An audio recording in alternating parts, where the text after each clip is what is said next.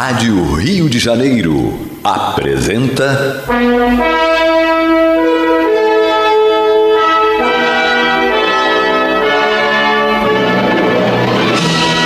Caminho do Senhor. Estudos sobre a Bíblia Sagrada com revelações inéditas a respeito de muitos ensinamentos do Cristo de Deus, ainda não perfeitamente divulgados nem compreendidos. Um programa dedicado a todos os que amam o Senhor Jesus. Criação de Acácio Fernandes Moreira e Gastão Veríssimo Brandão.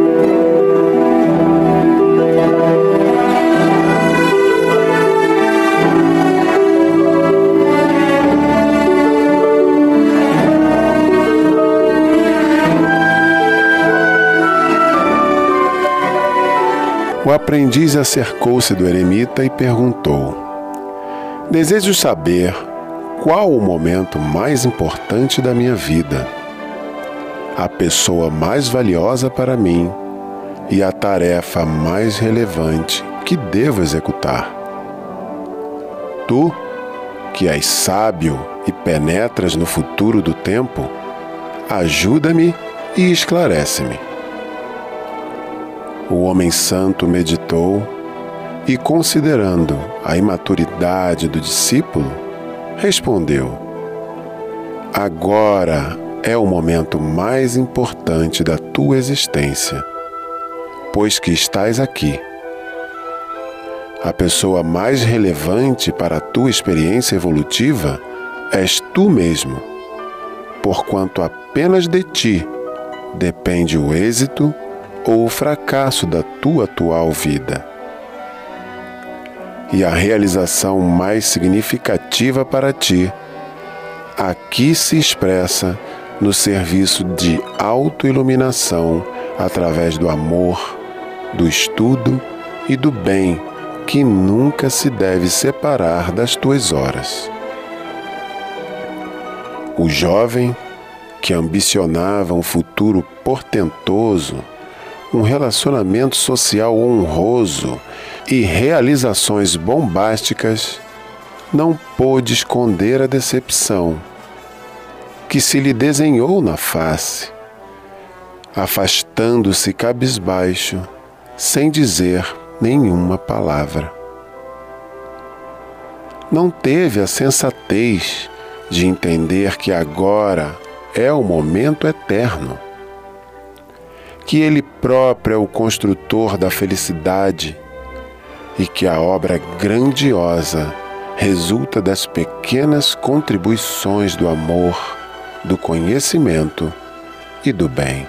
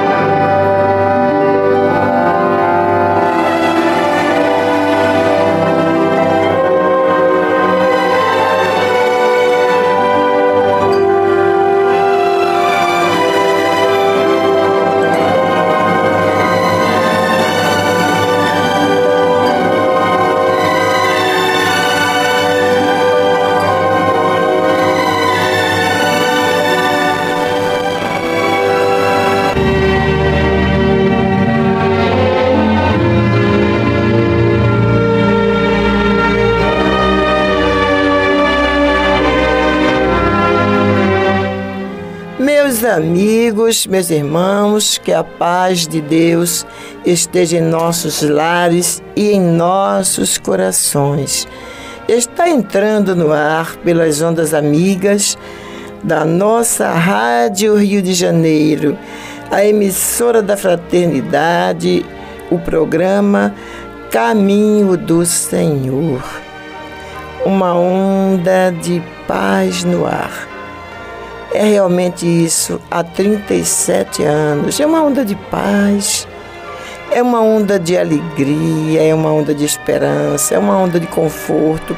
É um atendimento fraterno no ar, não é, Milene?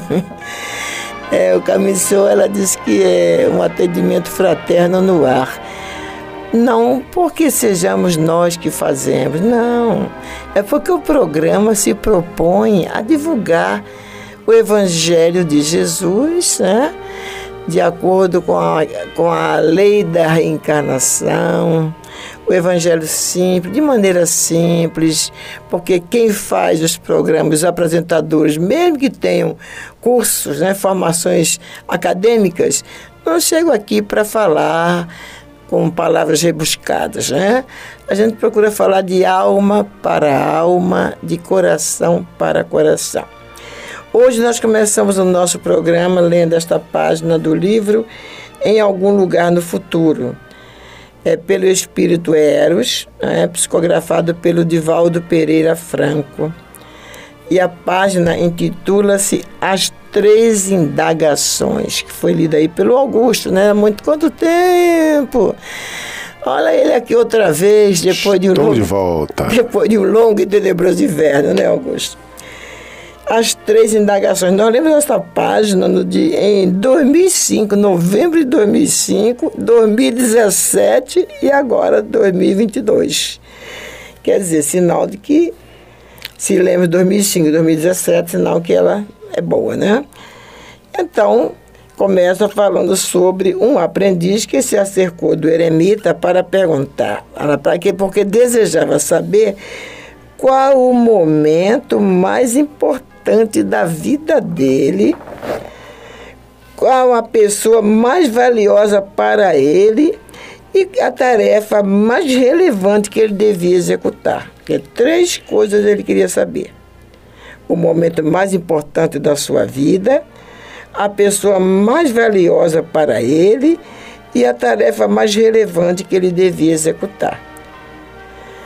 E acrescenta, né, que tu, falando com o eremita, tu que és sábio e penetras no fundo do tempo, ajuda-me e esclarece-me. Então o homem, o eremita, meditou e, considerando a imaturidade do discípulo, respondeu. Quer dizer, o eremita não respondeu naturalmente aquilo que ele poderia ter respondido, dado uma resposta mais profunda, né, Augusto? Ele deu a resposta é, considerando a imaturidade daquele aluno ainda, daquele discípulo. Então ele responde dizendo: o momento mais importante da tua existência é o agora, né? pois que aqui tu estás. Então, para nós, para todos nós, vamos nos colocar na posição deste discípulo e trazer para nós qual é o momento mais importante da nossa vida. E não é verdade? Mesmo, mesmo que alguns já não estejam na, na, na minha posição de imaturidade, né, estejam mais evoluídos, mas para todos nós, o momento mais importante da nossa vida é o agora. É o momento que nós estamos vivendo, porque nós podemos fazer desses momentos um, é, um degrau de subida ou um de descida, ou uma estagnação. Então, o momento mais importante na vida de qualquer um de nós é esse agora. Né? O que, que, nós, que, que nós estamos fazendo agora, neste momento? Nós aqui e vocês. Nós estamos. É, eu, por exemplo, estou em casa, ouvindo o programa, fazendo meu almoço e ouvindo o programa. Né? E, e, tô, e pensando que naquele, nesse exato momento muitos irmãos estão também nessa mesma sintonia. Então, tão bom quisera Jesus que todos os meus momentos fossem iguais a esse de agora. O momento de agora que nós estamos vivendo agora. Em sintonia com o mais elevado, em sintonia com o mais alto, com o superior, em sintonia com o bem. Não é? Mas não é sempre assim. E, bom, esse é o momento mais importante da nossa existência. A pessoa mais relevante para a nossa experiência evolutiva, quem é? Eu, o sábio fala para ele que era, era ele mesmo porque apenas de ti depende o êxito ou o fracasso da tua vida atual. E eu me lembrei que eu estou sempre é, dizendo aqui para vocês que eu não tenho problemas, né? que meu único problema sou eu mesma. E é, gente, nosso problema somos nós. E vendo isso aqui, né, lendo essa, essa página, lendo que o sábio disse que a pessoa mais relevante para a nossa experiência evolutiva somos nós mesmos, nós mesmos, porque depende de nós o êxito ou o fracasso da nossa jornada atual. Então é isso, porque ninguém pode nos fazer o mal, nenhum mal que venha de fora pode nos fazer nos diminuir ou nenhum bem também que venha de fora né, pode nos elevar só pode nos fazer crescer espiritualmente ou descer espiritualmente aquilo que nós fazemos através do pensamento, através da palavra, através das ações. Então nós somos essas pessoas, as únicas pessoas que podemos, a única pessoa Os que únicos pode. responsáveis, né? É, exatamente. Por fazer as, as modificações que queremos em nossas vidas, né? É, é, é difícil porque é, é fácil de entender, mas é muito difícil de executar. E por isso se torna difícil, né? Uhum. Muitos de nós estamos ainda, o que, vou falar o, o, o popular, a palavra no popular, né? Está muito em, em voga aí hoje em dia, é o famoso mimimi. E já está virando até verbo, o mimimismo. Ah, não vem de mimimismo para cá, de mimimismo para lá. Não, não significa que seja um mimimi, mas é uma grande verdade. Nós somos os próprios responsáveis por nossas vidas. Deus nos ajuda em muito. Os livramentos que Ele nos dá, as intuições que Ele nos dá, nos nossos guias e muitas outras coisas quando estamos sintonizados com Ele, porque a responsabilidade de sintonizar com Deus também é nossa porque ele sempre está conosco. Exato. Quem desliga o plugue somos nós, né? Ele não desliga. Então, a responsabilidade de ter bons, bons pensamentos, boas palavras e atitudes é nossa também. Porque as grandes conquistas, todos nós temos sonhos, né?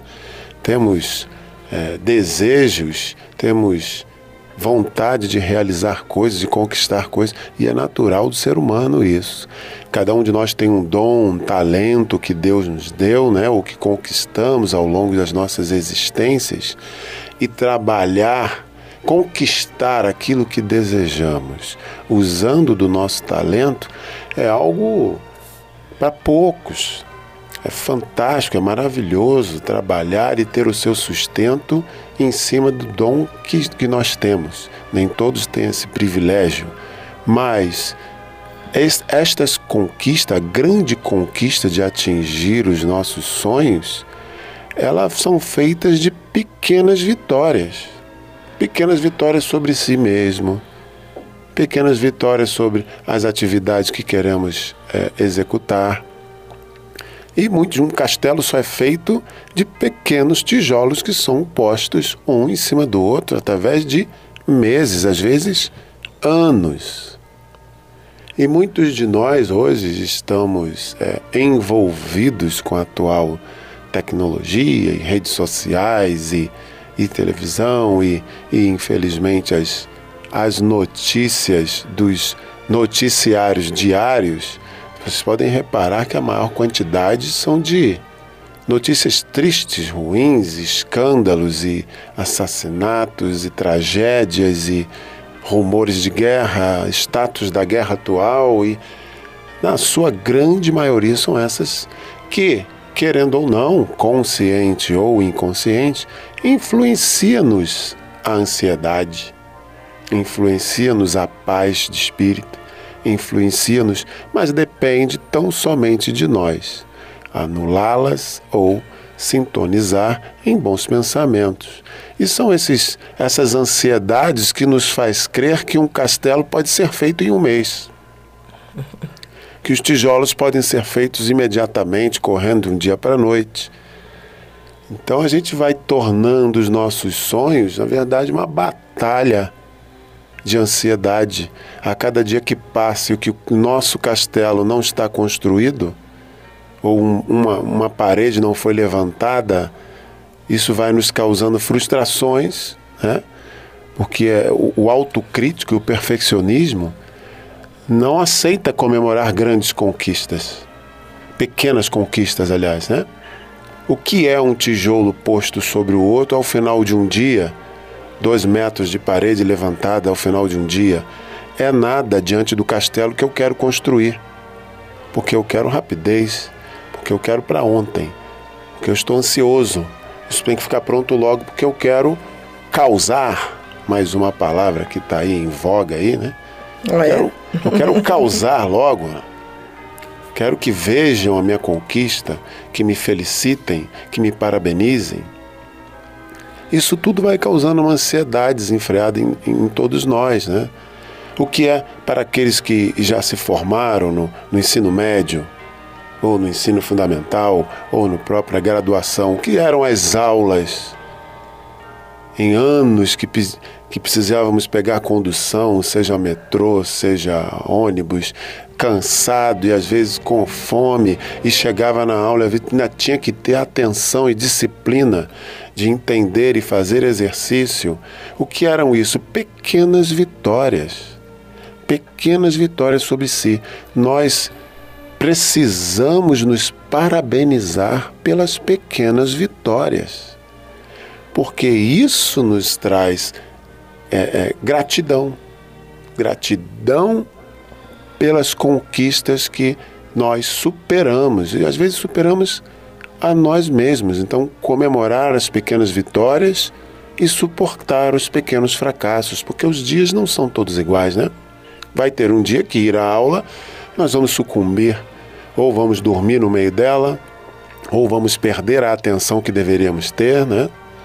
É o que garante o nosso sucesso. Entender que tem dias e dias, tem dias que vamos estar a 120% de atenção, comprometimento e produtividade, e tem dias que vamos estar a 5%.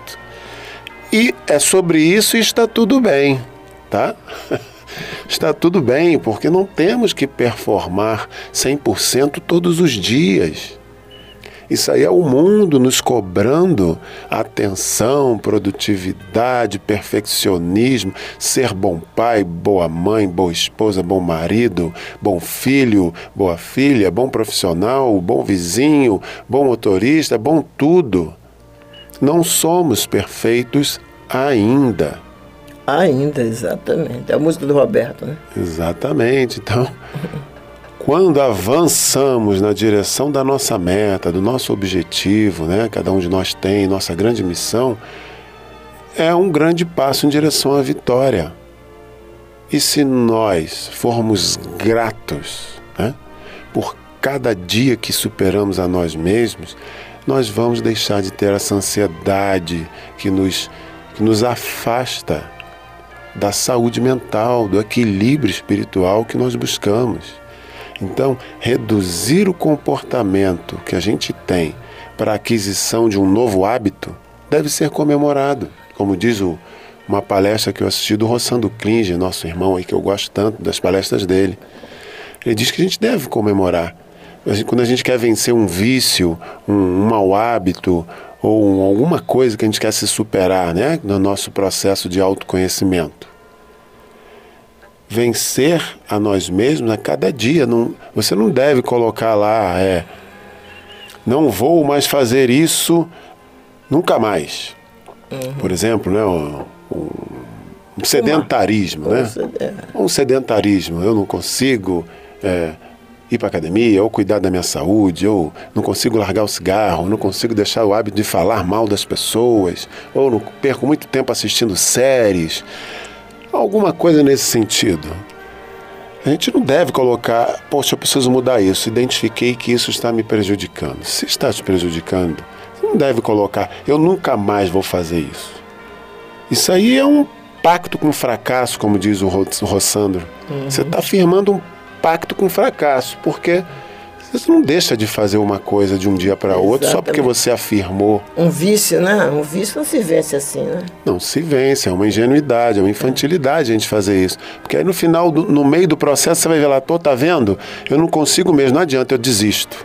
É. E volta a fazer. Exato. É. A, gente deve, a gente deve colocar pequenas vitórias. Se eu assisto 10 episódios por dia, hoje eu vou assistir 8. Se eu fumo um maço de cigarro por dia, hoje eu vou fumar metade. 15, metade. E ir comemorando essas pequenas vitórias sobre si, sem perfeccionismo, sem começar a colocar. O que, que é fumar meio cigarro? Né? É nada. Para quem fumava um maço, estou fumando meio. O que, que adianta isso? Não é nada. O bom mesmo é parar de fumar. Isso é que nos sabota esse pensamento ansioso de chegar logo, de não aproveitar os dias do processo natural da transformação. É porque transformação dói. Né? Como dói? Toda transformação é dolorosa, né? Todo processo de transformação é doloroso. Se não está doendo, é porque você está se enganando. Uhum. Está bolando uma forma de parecer que está mudando mas não está mudando de fato, porque a transformação verdadeira, ela dói. Dói porque estamos no processo de transformação, de deixar de ser um, de um jeito para ser de outro. Então, reduzir a intensidade da repetição de um comportamento que a gente tinha para ter outro e, e comemorar quando conseguir. Ser grato pelas conquistas é expressando gratidão a Deus pelas nossas conquistas que nós abrimos portas para novas bênçãos entrar em nossas vidas. A nossa vida não modifica para depois a gente ser grato, não. É sendo grato pelas pequenas conquistas que Deus vai abrindo novas portas de novas bênçãos para entrar em nossas vidas. Como dizia mesmo Paulo, né? Em tudo dai graças porque essa é a vontade de Deus em Cristo Jesus para convosco. É, e, ficou também, é, ele, ele fez três perguntas, né? Nós falamos, eu, eu citei duas, e ficou, ele perguntou é, qual a pessoa mais importante da sua vida, né? a mais valiosa para ele, qual a tarefa mais relevante que ele devia executar, e que, não, Peraí, qual o momento mais importante da minha vida? Qual a pessoa mais valiosa para mim e a tarefa mais relevante? Nós falamos. Eu falamos citei. das duas, faltou só a tarefa mais relevante. É, mas vão ficar agora para. Vai ficar agora para a segunda parte, não, para a terceira parte. Terceira parte não vamos ter tempo. Né? Porque a tarefa mais relevante, o sábio diz, o que, que o sábio falou? É, a tarefa mais relevante, ele disse o seguinte, o momento é, é, é, é o agora, a pessoa mais relevante és tu mesmo, e a realização mais significativa para ti, aqui se expressa no serviço de autoiluminação, através do amor, do estudo e do bem que nunca se devem apartar das tuas obras essa autoiluminação começa justamente com essas pequenas Sim. vitórias que o Augusto citou aí, né? Com essas pequeninas vitórias sobre nós mesmos, que é uma verdadeira guerra santa que nós travamos conosco a todo instante, é que começam, é que vai começa a, essa autoiluminação nossa e a nossa ascensão para uma vida espiritual bem melhor, né? para uma vida mais feliz. Nós vamos fazer um pequeno intervalo e voltamos já já.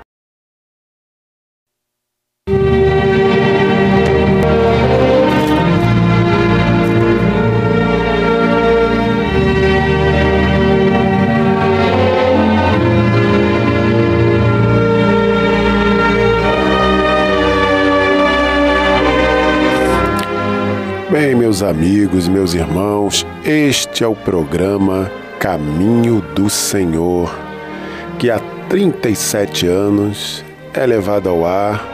Estamos em três horários semanais, aos domingos, das 12 às 13h30 e às terças e quartas-feiras, das 22 às 23 horas, sempre pelas ondas da nossa Rádio Rio de Janeiro. Exatamente, 37 anos, né? 37 anos divulgando Jesus, divulgando o Evangelho de Jesus. Divulgando Jesus não, né? Que Jesus não precisa da nossa divulgação. Divulgando os ensinamentos de Jesus, né? E aqui, pela Rádio Rio de Janeiro, nunca saímos daqui, graças a Deus. Falando pergunta, onde é que nós poderíamos falar sobre o Evangelho de Jesus, e a, da maneira como nós acreditamos, né? A, enfatizando a, as leis que nos regem, principalmente a lei da reencarnação. Só mesmo nos microfones da Rádio Rio de Janeiro. Né? Graças a Deus existem estes microfones aqui para que o Caminho do Senhor possa fazer o seu trabalho. A instituição foi fundada com esse objetivo, com este propósito, de divulgar o Evangelho de Jesus à luz da Sagrada Lei da Reencarnação. E acredito que nós não temos saído do, do esquema traçado pelo Acácio e pelo Gastão, não. Né? A gente tem procurado manter a mesma linha como a gente sempre diz aqui, não é a mesma voz. Não temos aquela voz sorriso do Acácio, não temos aquela voz bonita e firme do Gastão, né, Augusto? Mas a gente levando, né? A gente dá o que tem, né? É a voz rouca da Olímpia, é, o Augusto tem uma voz bonita. É a voz sonora do Armando, o Armando também tem voz bonita, né? É a Fabiana, é o João, o João também tem voz bonita. O Henrique com aquela voz aveludada, o Leopoldo, a Hermínia. Cada um com sua característica. Ninguém é um acaso, nem ninguém é um gastão. Mas cada um. Né? Todos cada um com seu tom de voz, com sua gravidade, é, seu, sua forma mas sem fugir aos valores passados por Acácio e Gastão. Exatamente, com a mesma essência, com a mesma essência. Aí, e dito isto, queremos lembrar, vamos falar mais uma vez na, na terceira parte, né, que no próximo domingo nós estaremos aqui ao vivo, tá, gente? Vocês estão lembrados, né, que nós é, já avisamos que todo último domingo do mês nós estaremos ao vivo aqui na Rádio Rio de Janeiro. Então, seria tão bom que pudéssemos estar todo domingo, mas não dá, né? Então, como não dá, a gente agradece ao Papai do Céu, ao nosso irmão Vitorino, que abriu essa, essa oportunidade para a gente, para nós estarmos falando ao vivo com vocês. Como disse o nosso irmão Clóvis, é, parece que a gente está perto. Quando é ao vivo, é como se nós estivéssemos perto deles. E é isso também que a gente sente. Parece que nós estamos mais perto. Não que a ilha seja mais perto de, de Niterói, nem de Bangu, nem não, né? Mas dá a impressão que nós estamos mais perto de vocês. É impressionante, é uma coisa tão diferente, né? Então, no próximo domingo, se prepara que nós estaremos aqui ao meio-dia, ao vivo e a cores, porque não só o programa ah, vai ser ao vivo, como vai ser transmitido também, né, Augusto, pelas redes sociais, né? Pelo... Sim, pelos canais do Caminho do Senhor, no Facebook. No e da rádio, isso da rádio. E é. da rádio também. Uhum. Então, você pode ligar para botar seu nome na prece. Então, se for para botar o nome na prece, liga para o telefone do Caminho do Senhor, que é o 2564 2151. 2564-2151, que a Andréia vai atender e vai passar para gente, certo? Poxa, senão não vai sair no domingo, só sai no outro. E conforme nós dissemos, nós não vamos poder. Eu pensava, eu pensei na minha ingenuidade, que nós íamos poder ler todos os recados, porque eu ainda achava que era igual o telefone, né? Que a Onélia pegava todos os telefonemas, passava para a gente, a gente ia lendo 70, 80, 100 telefones, dava o nome de todo mundo. Mas não é não, gente, é muito mais do que isso, graças a Deus. Mas a gente lê, tá? A, a, a Fabiana faz aquela seleção e a gente lê. Seleção não, bota lá para a gente ler todos os recadinhos. Um abraço para todos vocês que nos mandaram recados, mas agora nós vamos para o estudo do Evangelho de Jesus aos domingos. Estamos já quase terminando o Evangelho segundo Mateus. Hoje vamos entrar no capítulo 27, versículos 1 a 10, que vai nos falar sobre suicídio de Judas.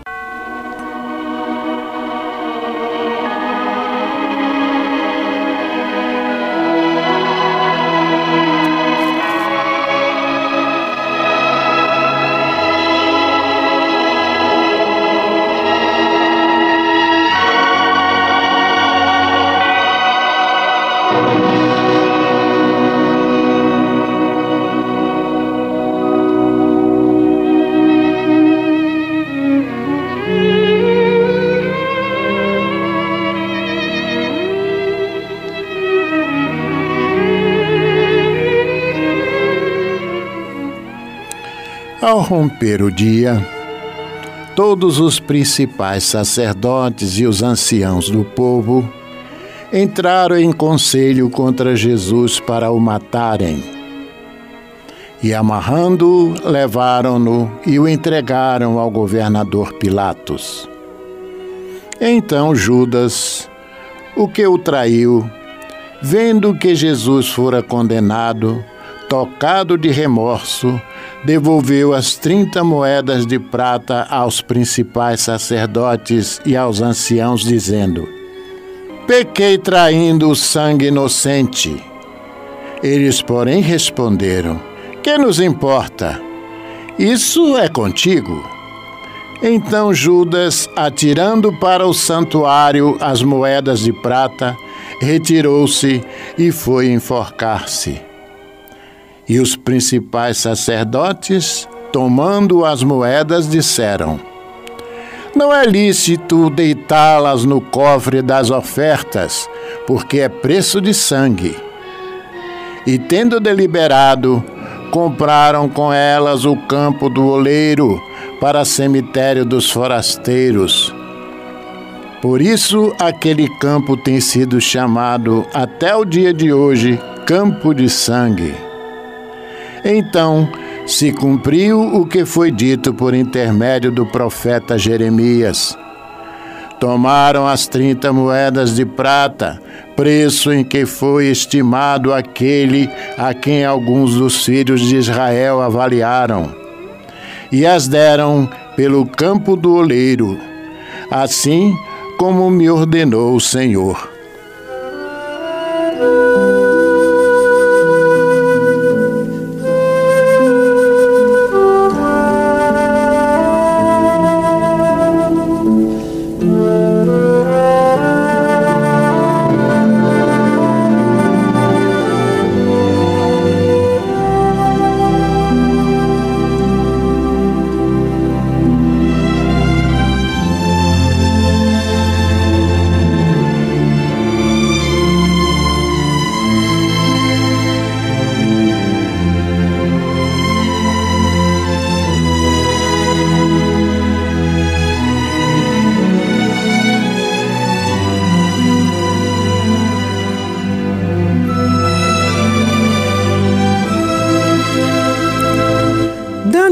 Início ao estudo do capítulo 27 do Evangelho segundo Mateus, vemos que este evangelista dá continuidade ao relato do processo espúrio movido contra Jesus pelos principais sacerdotes, dizendo: Ao romper o dia, todos os principais sacerdotes e os anciãos do povo entraram em conselho contra Jesus para o matarem. E amarrando-o, levaram-no e o entregaram ao governador Pilatos. Bem, como já foi dito no programa anterior, o sinédrio não tinha poder para executar sentença de morte. Daí a necessidade de recorrer à autoridade romana. Essa sim, tinha a prerrogativa para ratificá-la ou recusá-la. Para tanto, era necessário que a acusação fosse muito bem fundamentada. e, para impressionar a autoridade romana, mantiveram o prisioneiro algemado, como se fosse um marginal muito perigoso. Segundo Flávio Joséfo, em seu livro História dos Hebreus, Pilatos foi o quinto procurador romano da Judéia, funcionando desde o ano 23 depois de Cristo e conservando-se nesse posto até o ano 36. Como procurador, detinha poderes civis e militares. No início de sua gestão, Pilatos usara o dinheiro do Corban para a construção de um aqueduto público. E esse gesto provocou uma revolta entre os judeus, que foi reprimida com um massacre. Por essa razão, nos momentos difíceis, Pilatos procurava contemporizar a fim de fugir à sua responsabilidade e ver se conseguia agradar simultaneamente aos dois lados. Mas, acima de tudo, procurava agradar a Tibério. A palavra Corban designava as doações consagradas ao templo, como oferta particular e o doador da oferta podia dispor dela para qualquer finalidade, menos para seus pais. Daí a razão de ter Jesus protestado contra esse costume injusto, como podemos verificar em Marcos, capítulo 7, versículos 11 a 13. Mas voltando ao texto, dos versículos 3 a 10 relatam o arrependimento de Judas ao ver que Jesus fora condenado razão do seu posterior comportamento, devolvendo as 30 moedas de prata, culminando com seu enforcamento. Bem, meus irmãos, aqui cabe uma análise em relação ao comportamento de Judas. Porém, essa análise já foi feita há dois programas passados, ocasião em que transcrevemos a entrevista concedida ao espírito Humberto de Campos pelo próprio Judas na espiritualidade. E como houve o pedido da irmã Terezinha de Vista Alegre para que repetíssemos essa entrevista, aqui vai ela.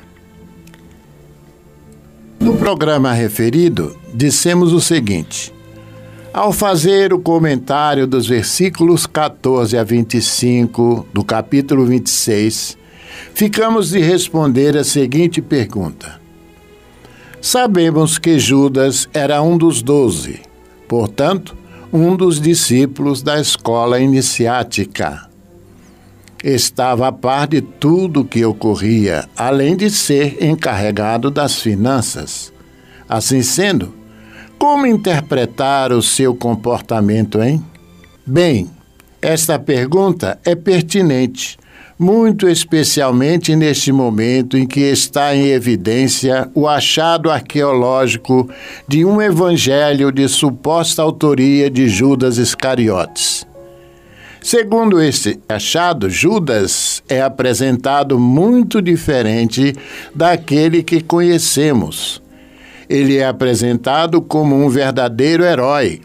Ao contrário dos outros discípulos, Judas é o único que compreende a mensagem de Jesus Cristo. E quando entrega Jesus às autoridades, está fazendo o que o seu mestre lhe pediu. Logo, não teria culpa alguma. Porém, ao invés de relatar para vocês outras opiniões, as quais teriam levado Judas a agir do modo como agiu, vamos transcrever aqui alguns trechos de uma entrevista esclarecedora dada pelo próprio Judas ao espírito Humberto de Campos na espiritualidade. Essa entrevista se encontra publicada no livro Crônicas do Alentúmulo, psicografada pelo médio Francisco Cândido Xavier, de saudosa memória. Vejamos. Depois de brilhante descrição da capital da Cidade Santa que estava visitando, percorrendo os lugares que se tornaram famosos pelos acontecimentos da vida de Jesus, quando de sua encarnação na Terra, diz Humberto de Campos o seguinte: Nas margens caladas do Cedron, não longe talvez do lugar sagrado onde o Salvador esteve com os discípulos, divisei um homem sentado sobre uma pedra. De sua expressão fisionômica irradiava-se cativante simpatia. Sabe quem é este? murmurou alguém aos meus ouvidos. Este é Judas. Judas? Sim, os espíritos apreciam, às vezes, não obstante o progresso que já alcançaram, voltar atrás, visitando os sítios onde se engrandeceram ou prevaricaram, sentindo-se repentinamente transportados aos tempos idos. Então mergulham o pensamento no passado, regressando ao presente, dispostos ao heroísmo necessário do futuro. Judas costuma vir à terra nos dias em que se comemora a paixão de nosso Senhor, meditando nos seus atos de antanho. Aquela figura de homem magnetizava-me. Não estou ainda livre da curiosidade do repórter, diz Humberto de Campos, né? Mas entre as minhas maldades de pecador e a perfeição de Judas existia um abismo. Meu atrevimento, porém, e a santa humildade do seu coração ligaram-se para que eu o entrevistasse, procurando ouvi-lo. O senhor é de fato o ex-filho de Simão Iscariotes? Perguntei. Sim, sou Judas, respondeu aquele homem triste, enxugando uma lágrima nas dobras de sua longa túnica. Como o Jeremias das Lamentações, continuou ele, contemplo às vezes esta Jerusalém arruinada, meditando no juízo dos homens transitórios. É uma verdade tudo quanto reza o Novo Testamento a respeito da sua personalidade na tragédia da condenação de Jesus? Em parte, respondeu Judas. Os escribas que redigiram os evangelhos não atenderam às circunstâncias e às trincas políticas que, acima dos atos, predominaram na nefanda crucificação. Pôncio Pilatos e o tetrarca da Galiléia, além dos seus interesses individuais na questão, tinham ainda a seu cargo salvaguardar os interesses do Estado romano, empenhado em satisfazer as aspirações religiosas dos anciãos dos judeus. Sempre a mesma história. O Sinedrim desejava o reino de Deus, pelejando por Jeová a ferro e fogo. Roma queria o reino da terra. Jesus estava entre essas forças antagônicas com a sua pureza imaculada. Ora, eu era um dos apaixonados pelas ideias socialistas do Mestre, porém, o meu excessivo zelo pela doutrina, me fez sacrificar o seu fundador. E continua Judas. Acima dos corações, eu via na política a única arma com a qual poderia triunfar. E Jesus não obteria nenhuma vitória com o desprendimento das riquezas. Com as suas teorias, nunca poderia conquistar as rédeas do poder, já que em seu manto de pobre se sentia possuído de um santo horror à propriedade. Planejei então uma revolta surda, como se projeta hoje em dia na terra a queda de um chefe de Estado. O mestre passaria a um plano secundário e eu arranjaria colaboradores para uma obra vasta e enérgica como a que fez mais tarde Constantino I, depois de vencer Maxêncio às portas de Roma, o que, aliás, apenas serviu para desvirtuar o cristianismo. Entregando, pois, o mestre a Caifás, não julguei que as coisas atingissem um fim tão lamentável E ralado de remorsos, presumi que o suicídio era a única maneira de me redimir aos seus olhos. E chegou a salvar-se pelo arrependimento? Não, não consegui. O remorso é uma força preliminar para os trabalhos reparadores. Depois da minha morte trágica, submergir-me em séculos de sofrimentos expiatórios da minha falta. Sofri horrores nas perseguições infligidas em Roma aos adeptos da doutrina de Jesus e as minhas provas culminaram em uma fogueira inquisitorial, onde, imitando o Mestre, fui traído, vendido, usurpado. Vítima da felonia e da traição, deixei na terra os do século XV.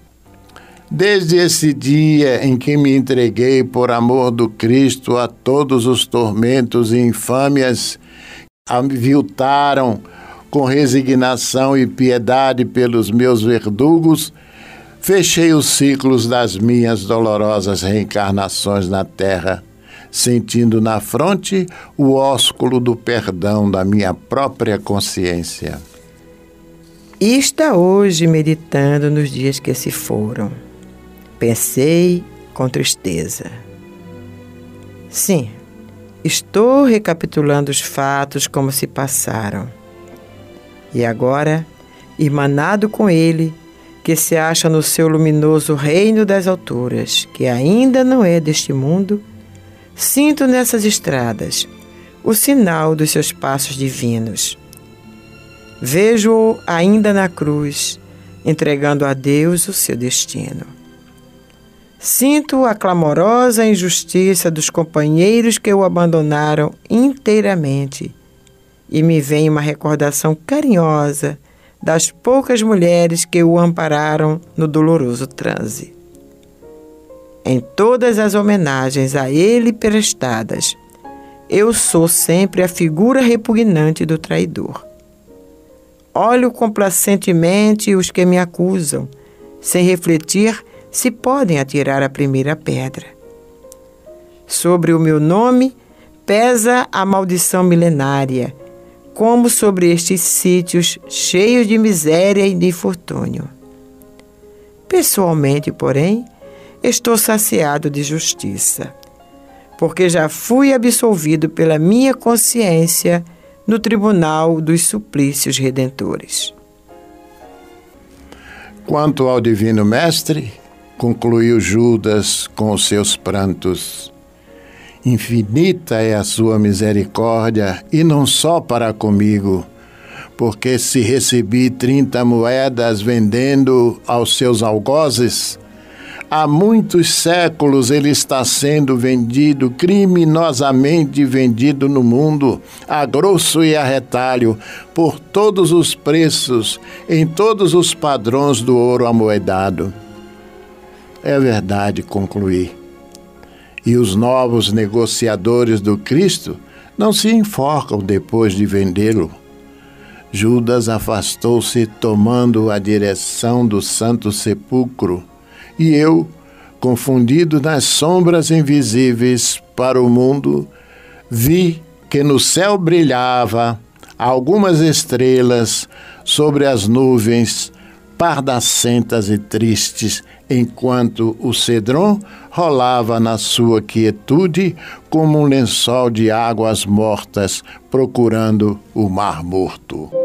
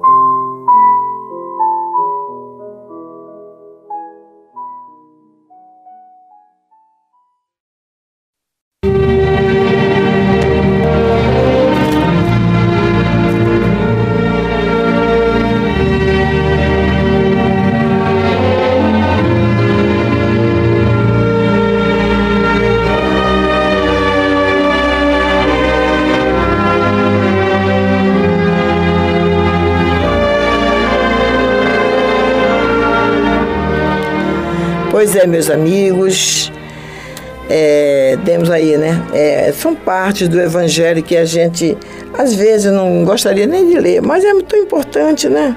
É importante saber dessas coisas, né? O Gastão falou isso, o significado dessas 30 moedas, porque está lá no profeta Jeremias. Essa profecia aí, né? De que Jesus ia ser vendido por 30 moedas. Tá tudo lá, tá tudo se cumprindo aí. Em Jesus se cumpriu tudo, né?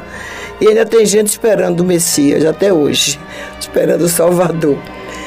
Mas vamos agora, mas é de, em, em, toda a vida dele, em qualquer parte da vida de Jesus, da mesma sua paixão, em nenhum momento se vê o mestre reclamando e nem não, naquela serenidade, calado, porque a gente fala demais, né? A gente fala muito, Jesus fala, não, Jesus só falava quando era para ensinar. E o silêncio dele também foi ensino. Até no silêncio ele ensinou para gente, né?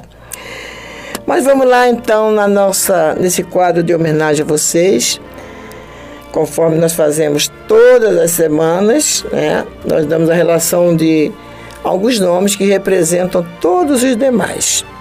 Lá, Augusto, quem são os nossos irmãos que hoje estarão representando todos aqueles que colaboram conosco? Bom, são os irmãos, nossa irmã Rita José Coelho, Roberto Antônio Pensa Bem, Rosa Fernandes Magalhães, Rosa Maria da Silva Leles, Rosalice Magalhães Cunha, Rosana Mondani Cunha, Rosane do Nascimento, Rosane Manfrim Machado, Rosane Sfar Uergo, Rosângela Maria Rosa Ferreira, Rosângela Pacheco Rodrigues de Oliveira, Rosana de Lima Ramires, Rosenilda Oliveira Neves, Rosenilda Vieira de Paulo e a nossa irmã Rosinda Lobo Fernandes a todos vocês, a você que está neste momento nos ouvindo, a você que colabora conosco, a você ouvinte do, da Rádio Rio de Janeiro, a carinhosa homenagem do Caminho do Senhor.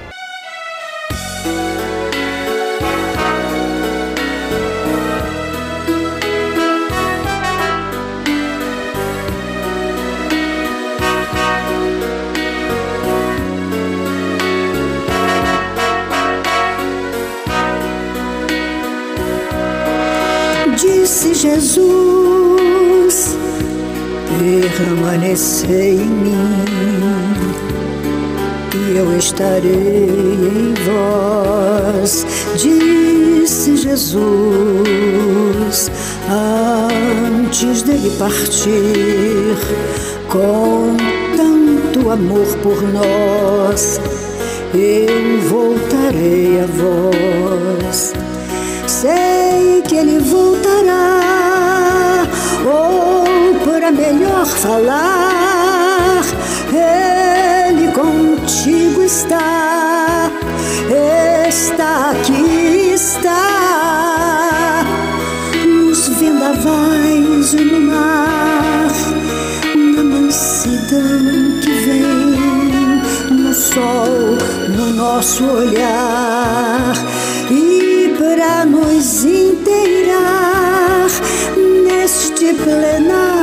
está vivendo o seu chegar. E se eu puder cantar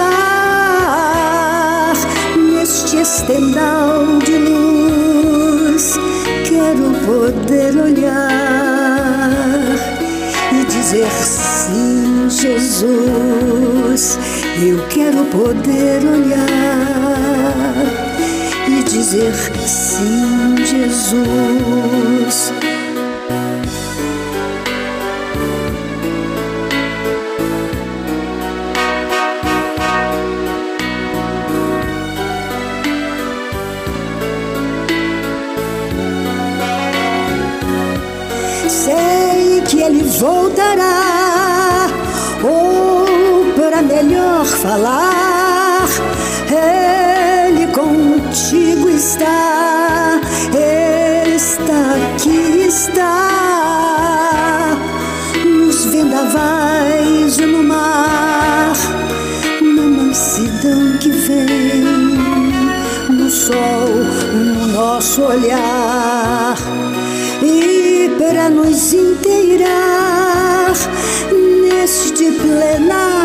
Estar vivendo seu chegar.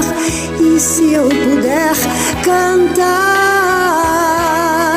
neste estendal de luz quero poder olhar e dizer sim Jesus. Quero poder olhar e dizer sim, Jesus,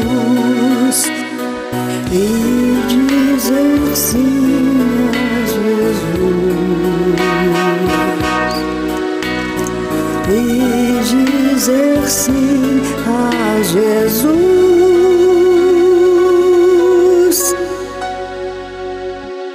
Jesus.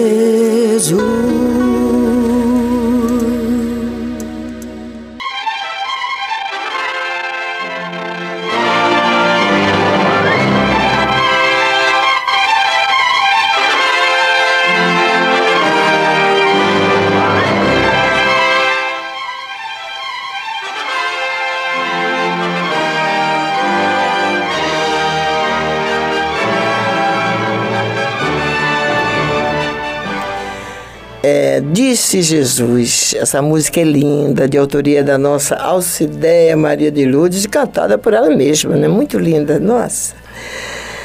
É, gente, é, mais uma vez avisando a vocês que no próximo domingo nós estaremos aqui ao vivo e a cores, tá?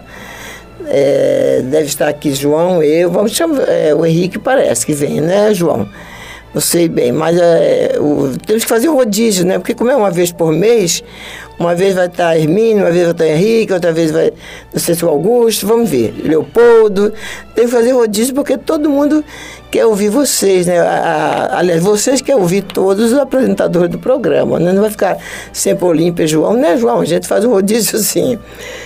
Mas a gente vai voltar aqui nesse tempinho que ainda resta antes da corrente de prece ah, não, antes também, antes disso, quero falar que nossa ronda vai ser na, na sexta-feira, dia 27. Na próxima sexta-feira, na sexta-feira 27? É. Não, 26, aliás. Dia 26. Então, vamos fazer aquela visita aos nossos irmãos de rua, tá bom?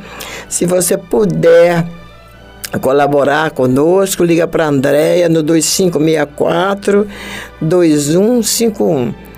2564-2151. Fala com a Andréia, porque parece que vai ser de novo o macarrão à bolonhesa, né? Porque fez um sucesso tão grande e alimentou realmente os nossos irmãos, né? Então, o importante é isso. É uma coisa prática de fazer. Um macarrão e uma carne moída com um molho bem gostoso, né? O queijo ralado por cima. Hum, acho que eu vou entrar na fila. E também pode ligar também para a Fabiana, para o WhatsApp do Caminho do Senhor. 99654 2936. 99654 2936. É, então já sabem do cardápio, né? Tem o Guaraná natural, tem água mineral, tem frutas, tem mais alguns que tem é pão. Né? Pão, biscoito. É, então, o que você puder levar e colaborar, então liga para elas que elas vão dar quantia. Vamos ter que aumentar a carne, porque tivemos já as últimas quentinhas já tivemos que diminuir um pouco e não, e não é certo, né? Vamos fazer tudo igualzinho. Bom, meus irmãos, então quem quiser colaborar para esse trabalho de amor ao próximo, liga para esse número que eu dei: 2564-2151 ou 99654 2936. Ou aqueles também que quiserem comparecer, quiserem uhum. participar né, da nossa distribuição. Estão todos cordialmente convidados. É, já temos uma, uma pessoa que vai, uma família, é a Priscila, neta da dona Marlene e do seu Gerson, nossos vizinhos lá de Vista Alegre. Foi, uma, foi uma, uma amizade que ficou, né? Até hoje. Saímos de lá em 2010 e até hoje a gente tem, porque eu tenho um carinho muito grande por, por aquela gente, o Gastão também tinha. Então a Priscila soube do nosso trabalho e quer que se juntar a gente, ela, o marido e o filho, né? O, filho, o Daniel. Então, Priscila, seja muito bem-vinda, tá bom? Um beijo para essa família linda, que é a família de vocês. Mas vamos voltar aí, né, Augusto? Porque nós falamos, mas não chegamos ao final da página, né? Temos um tempinho, Temos né? três minutinhos, Bom, é. como, como estávamos falando, né? A página, as três indagações do jovem que perguntou, né? Que tinha foi até o eremita e perguntou qual era o momento mais importante da vida dele e qual era a pessoa mais valiosa para ele e também qual era a tarefa mais relevante que ele deveria executar. E o mestre, quando responde que o momento mais importante é o agora, né? E a pessoa mais relevante era ela mesma, né? E também o, o- a realização mais importante era o serviço de autoiluminação através do amor. E o jovem ficou triste, né? Por que ele ficou triste? Porque sabendo o eremita que o jovem era imaturo, né? Considerando o jovem imaturo, já que estava fazendo essas três perguntas, o jovem ficou triste, porque ele ambicionava um futuro portentoso, um relacionamento social honroso e realizações bombásticas. Não pôde esconder a decepção que ele teve, porque, obviamente, quando ele obteve essas respostas, ele frustrou as expectativas dele. Normalmente acontece conosco, né, que também somos imaturos muitas vezes, ingênuos espiritualmente falando, quando elaboramos nossos planos de vidas, planejamentos para isso, para aquilo, para aquilo outro, alguns não satisfeitos fazem planos para os filhos, fazem planos para outras pessoas, sem dividi-los com Deus sem saber se é da vontade de Deus, se são dos desígnios dele. E, obviamente, como a vida é feita de surpresas boas e desagradáveis também. Uma certa vez eu li numa dessas frases facebookianas ou whatsappianas nas redes sociais, né? Que o ser humano, né, nós somos um balões de emoções, né? Vivendo num mundo de espinhos. Nossa, é mesmo. né? Somos frágeis como um balão, né? Cheio de emoções dentro. E aí vem o mundo e dá uma espetadela, estoura e bota para fora aquilo que realmente somos. Frágeis emocionalmente falando. Então, se nós, se nossos planos não envolver, não envolver esse fator de risco que em algum momento dos nossos desejos, das nossas expectativas, teremos espinhos que vão estourar nossas expectativas, sempre vamos nos frustrar, como o jovem aqui da página, que ficou triste. Por quê? Porque o desejo dele era todo, 100% dentro do mundo material. Ele ambicionava um futuro portentoso de, ma de materiais, de poder, de títulos. Ele queria ter relacionamento social honroso, com, ou seja, o que era honroso para os valores dele? Relacionamentos com pessoas importantes, políticos ou famosos artistas, jogadores de futebol. Naquela época não tinha, né? Será que tinha jogador de Que futebol? seja, estou trazendo para o momento Ah, atual. momento atual. que é, como, como disse antes, o, o, o desejo é de causar, é de, de, se, de aparecer, de se expor nas redes sociais e ter vários seguidores. Isso é, o isso é característica de ter sucesso hoje em dia. né? Ter seguidores. Né? Ter muitos seguidores, é, era, era o desejo dele da página, mas vamos traduzir para os desejos de hoje em dia, era esse. Então ele se sentiu decepcionado, ficou cabisbaixo, justamente porque os valores, segundo o ermita, o eremita, os verdadeiros valores da vida não eram aqueles, né? E como não são, né, meu irmão? Meu filho, meu irmão. É, meu irmão em Cristo, né? Já meu filho de irmão, achei que estava errado. Bem, meus amigos, chegamos ao final deste programa, né? Vamos agora para o momento da nossa corrente de preces.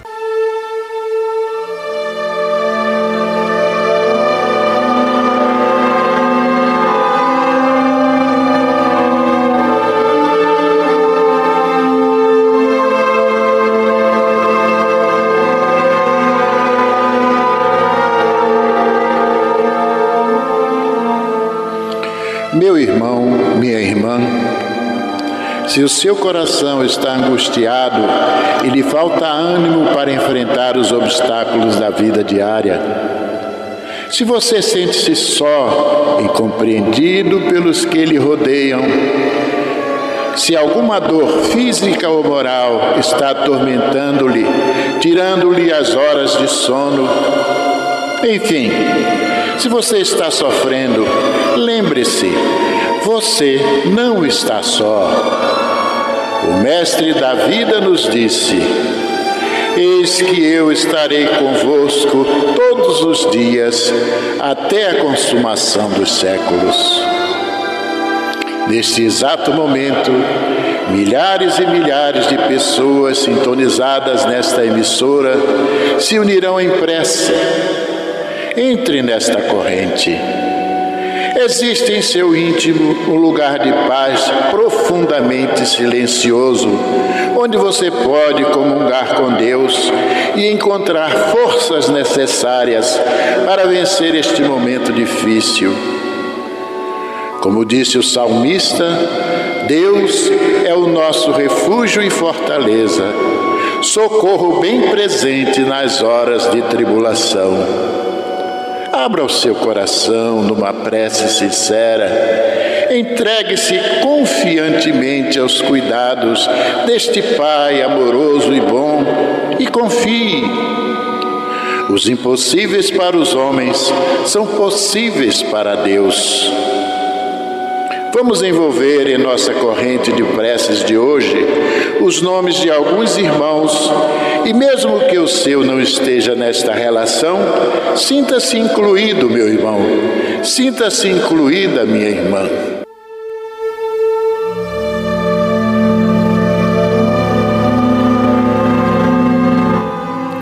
Selimar de Oliveira Vasconcelos, Celeste Pezino Monteiro, Maria da Glória Dias de Oliveira, Luci Maria Ferreira, Letícia Ferreira Borges, Camila Valéria Gomes Brandão, Max Ferreira Farias, Alfredo Augusto de Azevedo, Marioneida Lava Raposo, Arnaldo e Antônio Bento de Araújo, Neumar Bolsinhas Capone, Janete Barros dos Santos, Rosa Maria de Jesus dos Santos, Ilza Rodrigues de Andrade, Neide de Souza Barros, Maria Lúcia Veloso Paiva, Eloá Lima Afonso, Isabela Cardoso dos Santos, Écio de Lima, Alina Pereira Brandão, Márcia Padovani, Miquelina dos Santos Lima, Iraci Soares Cavalcante e a nossa irmã Creuza Martins dos Santos e Sebastião Ferreira de Miranda. Vamos falar com Jesus.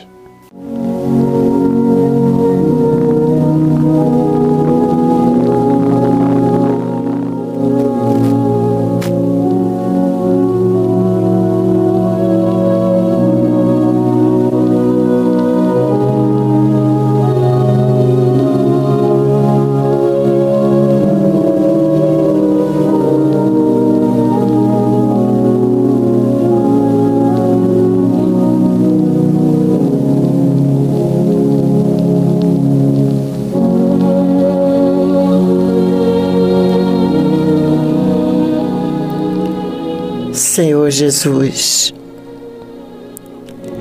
aqui estamos nós vivenciando o nosso êxodo espiritual desta fase difícil para o planeta, no meio de tanto desamor, entre tantas tribulações, conflitos a gente tenta, mestre amigo, manter-se erguidos, com o pensamento firme no bem e com a certeza inabalável de que não estamos sós, de que Deus não está indiferente à aflição do seu povo aqui neste planeta, dos seus filhos isso nós queremos, Jesus, manter inabalável em nós. A confiança no amor infinito do Pai Celestial por todos nós, por cada um dos seus filhos. E na tua misericórdia, Mestre, na tua dedicação, no teu amor também por cada uma de tuas ovelhas. Queremos nos segurar nisso, Jesus, para continuar caminhando. Apesar de, apesar dos.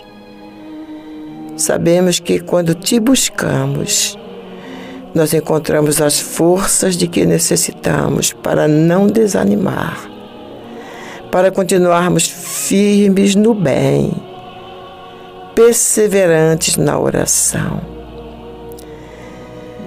e que tenhamos sempre, mestre amigo, uma palavra de carinho para aquele irmão desorientado, uma palavra de conforto para aquele descrente, uma palavra de esperança para os desesperançados.